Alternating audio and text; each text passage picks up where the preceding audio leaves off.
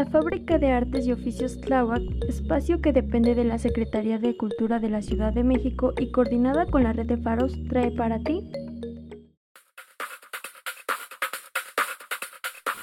Estás escuchando Reconectando Voces.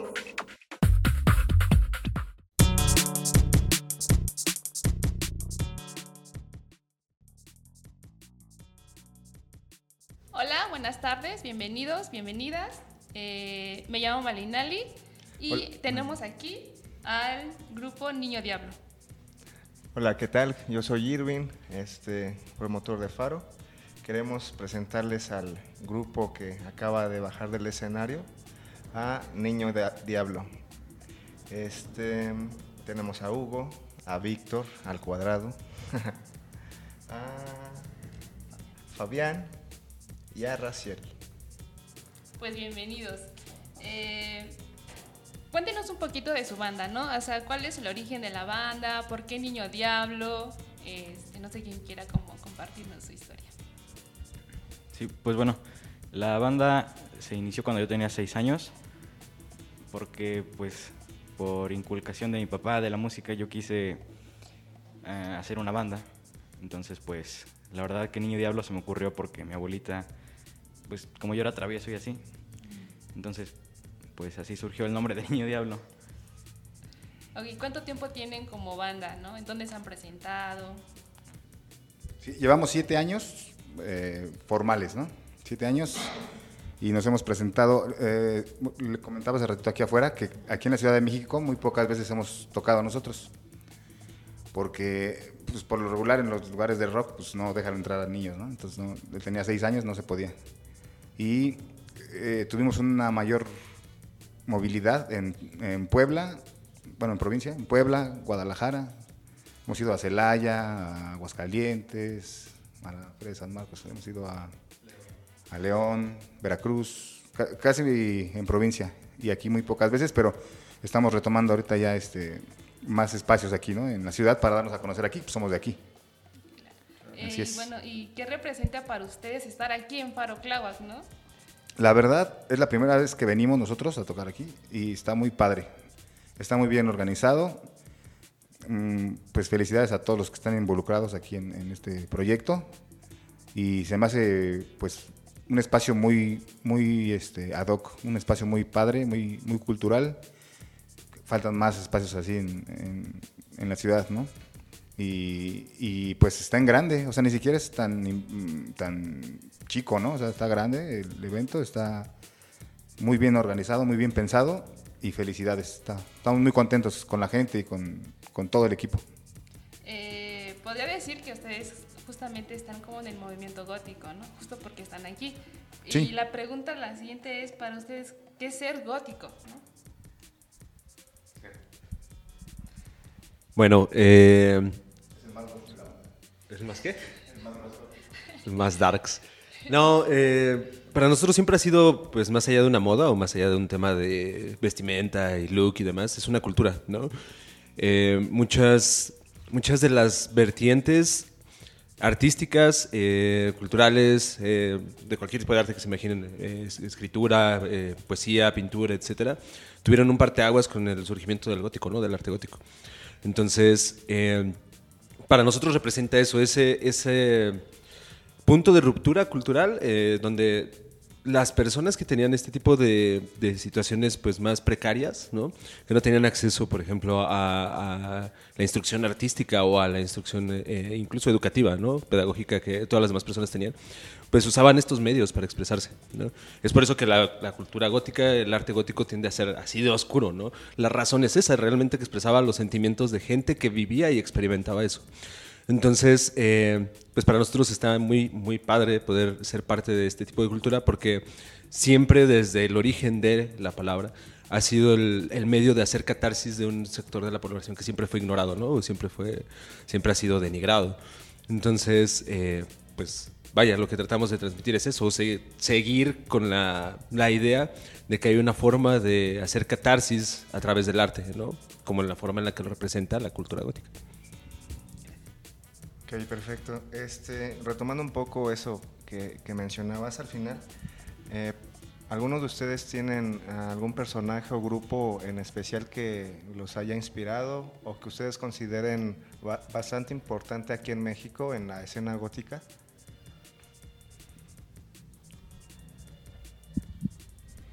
Pues yo creo que una de las bandas que más nos han, pues no influenciado, pero hemos tocado, hemos compartido con ellos, es este Anavanta. Hemos estado como ¿Cuántas veces? Muchas, muchas con ellos. Y digo, bueno, también este, hay cierta relación porque este, el baterista, Sorkin, es aquí este maestro, sensei del buen Wolf. Y pues sí, no, este, yo honestamente me considero como, pues no tan neófito, pero un poquito así, ¿no? En todo este ambiente. Y sí he podido aprender mucho eh, a través de Víctor, de Raciel, de, del otro mini Víctor. Entonces, este, sí, y yo creo que una de las bandas que más así, eh, con las que hemos compartido y representan y tocan muy chido son Anavanta. Sí, además es una, una, una banda nacional que este, pues ha trabajado bien y, y pues han salido del país, ¿no? Ya, ya, ya tienen un público, pues, ya, ya están en las grandes ligas, por así decirlo. Y lo padre es que gracias a esos espacios que hubo de poder tocar ahí con ellos, pues igual estamos ahí al parejo, ¿no? Casi, casi. Yo creo que más, o sea, aparte de, las, de esta banda como tal, en general, eh, digo, nosotros pertenecemos a diferentes generaciones, pero sí hemos tenido como ese recorrido, ¿no? De, eh, tan, principalmente musical, pero en general en, diversas eh, artes. Entonces, si bien yo creo que todos en algún momento hemos escuchado la, cómo inició la escena gótica, ¿no? Bandas como Anavanta, como lo mencionan, este, Execropecordia, eh, no sé, Morante, eh, diversas bandas que fueron las precursoras, Fractalia, por ejemplo, ¿no? Hablando musicalmente, dentro de la escena nacional, yo creo que son las que más han tenido renombre dentro de, y por supuesto, pues afortunadamente hemos tenido incluso oportunidad de colaborar con ellos o de trabajar con ellos, presentarnos y demás pero también eh, quizá un poco más aterrizado a tu pregunta es qué es lo que nos ha influenciado dentro de lo que nosotros hacemos y no solo de México, sino en general hay como eh, toda una gama ¿no? de cosas. Literatura como, pues, ya sabes, ¿no? los clásicos, Baudelaire, Poe, eh, Lovecraft, etcétera, etcétera. Bandas como Bauhaus, bandas como tal vez Lacrimosa, aquí el señor Víctor Víctor es súper fan de Lacrimosa, ¿no? vaya, creo que viniendo de la cabeza de cada uno de nosotros, o sea, él es muy trash, Vic pues es influenciado por su papá Vic, eh, aquí el señor Fabián también es como muy metalero, ¿no? Yo sí soy como más gótico, más oscuro, entonces imagínense la, variedad de cosas. La cumbia gótica. La cumbia gótica, sí. Esas las bailo que mira. No, pero imagínense la cantidad de influencia que puede haber, ¿no? Entonces, como que enfocarlo en una sola línea está complicado, pero justo eso es lo que le da diversidad a lo que estamos construyendo, ¿no?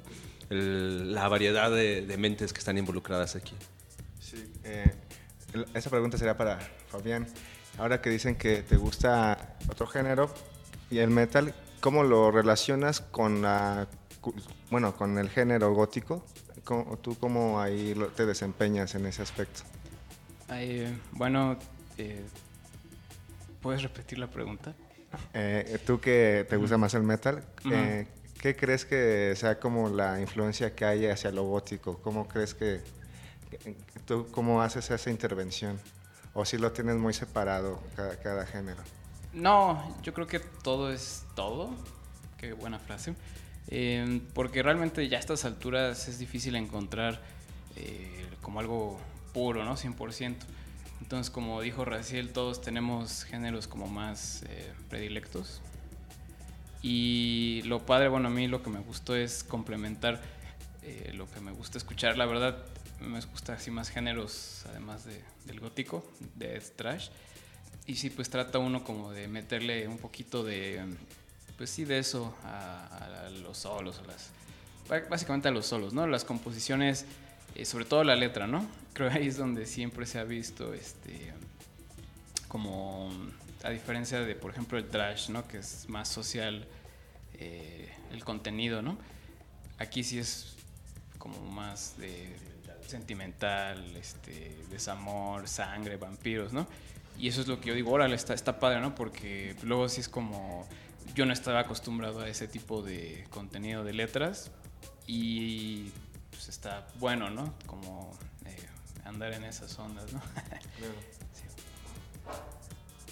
Este, bueno, la verdad, voy a ser muy sincera, yo sí es como nuevo para mí esta música gótica y al escucharlos pues sí hay como pues ese interés, ¿no? Eh, de escuchar más de, de, la música gótica. Pero justamente mi pregunta es la siguiente, ¿no? Para un mensaje para las personas como yo que casi no escuchan música gótica, ¿no? ¿qué, qué les diría, ¿no? Para que escuchen música gótica. ¿Qué encontramos en sus canciones. Lo que pasa es que yo creo que Niño Diablo ya ha adquirido un sonido propio. Entonces, pues podemos encajar en, pues a la gente que le gusta el rock, a la gente que le gusta el gótico, a la gente que le gusta el metal, porque utilizamos todos los recursos, ¿no? Entonces, en cuanto a las letras, igual tenemos temática, aunque a mí me gusta sufrir siempre, o lo, triste, ¿no? Lo, trágico. También hay de fantasía, ¿no? De vampiros, de brujas. Todo, todo ese misticismo y esa magia te enamora de, de, de la música. Entonces, este, hay como variado, ¿no? Hay para, para todos los gustos. Y este, pues la verdad que hemos recibido comentarios de gente grande, o sea, ya grande, grande, ya unos 60, 70 años. Y, y unos de mi generación. Y, también de niños, ¿no? Este, eh, creo que sí estamos abarcando como muchas cosas. Y, la pauta, como dices, para que te acerques o para que te guste algo, es precisamente eso, que encuentres una banda que te guste y vas a buscar más. Entonces, una cosa lleva a la otra, ¿no? Y, yo también soy influenciado por, pues, por los tangos de Gardel, por este, Julio Jaramillo, me gusta mucho todo eso. Entonces, adapto la música que me gusta a lo que escucho, a lo que estoy en mi mente influenciado y lo mezclo todo y ya queda, creo que, amable para todo todo el género, todos los públicos. Bueno, ¿dónde los, ¿dónde los podemos encontrar en sus redes sociales? Sí, todo Niño Diablo. Está fácil. También el nombre que se le ocurrió pues quedó ad hoc, ¿no? Entonces, Facebook Niño Diablo, este, Instagram Niño Diablo, en, YouTube Niño Diablo, Spotify también están todas las... Eh, tenemos siete producciones, siete discos y están en plataformas digitales, iTunes, Spotify, este, Deezer, todo lo pueden descargar ahí. No traje discos ahorita porque se me olvidaron. Pero este se me olvidó la caja completa, pues si no traje discos, pero si no les hubiera obsequiado uno o, me escriben y les hago llegar ah, una, Sí, claro. Este, para hacerles llegar su, su disco. ¿Tienen algún lugar donde se van a presentar próximamente? Eh, manager, el, el sábado 21, el sábado 21 este, nos contrataron para unos 15 años, para los que gusten, los que nos están escuchando. Este es los terceros 15 años que vamos, ¿verdad? Así conocí a Hugo. Nos contrataron para unos 15 años. ¿Le tocaron a Hugo en sus 15 años? 15 años y estuvo chistoso porque, Estuvo chistoso porque este, pues ya conocí a Hugo y le, le mandé el set list, que eran como 40 canciones y se las tuvo que aprender así de un día para otro. Y este. Fabián ha estado con nosotros desde. desde sí, sí, lo conoce cuando tenía seis años. Brasil un poquito más después, cuando teníamos una escuela. Ah, sí. Y entonces está muy padre, nos llevamos muy bien todos. Y, y ahora el que se hace cargo de nosotros es el buen manager Ro. Un saludo. Y este, pues, estamos ahí disponibles también si nos quieren contratar para sus fiestas. Ah, ahí nos contratan, ahí con, con, el manager. Y este, esa es la única formal que hay ahorita. Y pues estamos ahí pendientes todavía con las demás presentaciones. ¿Algo que quieran agregar ya para cerrar la pequeña entrevista?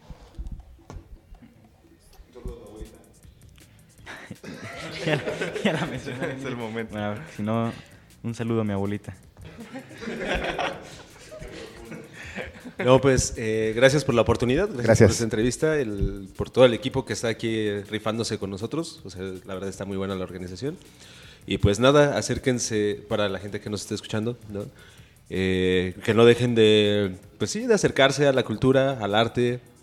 eh, no dejen de difundir este tipo de, de eventos porque pues eso es lo que nos hace crecer como comunidad, ¿no? No olvidemos el concepto de lo que es una comunidad, el apoyarnos entre todos, el hacernos crecer entre todos y pues hagamos que esto siga siendo más grande, ¿no? Y muchas gracias a todos. Gracias también a ustedes por estar aquí con Faro Clauac y les da como la bienvenida y también el agradecimiento por estar aquí. Gracias y no es la última vez que nos vemos. Claro que no.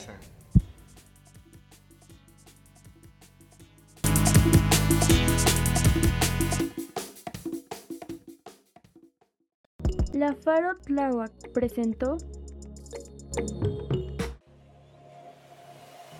los podcasts del Faro Tláhuac. Los comentarios manifestados son responsabilidad de sus autores.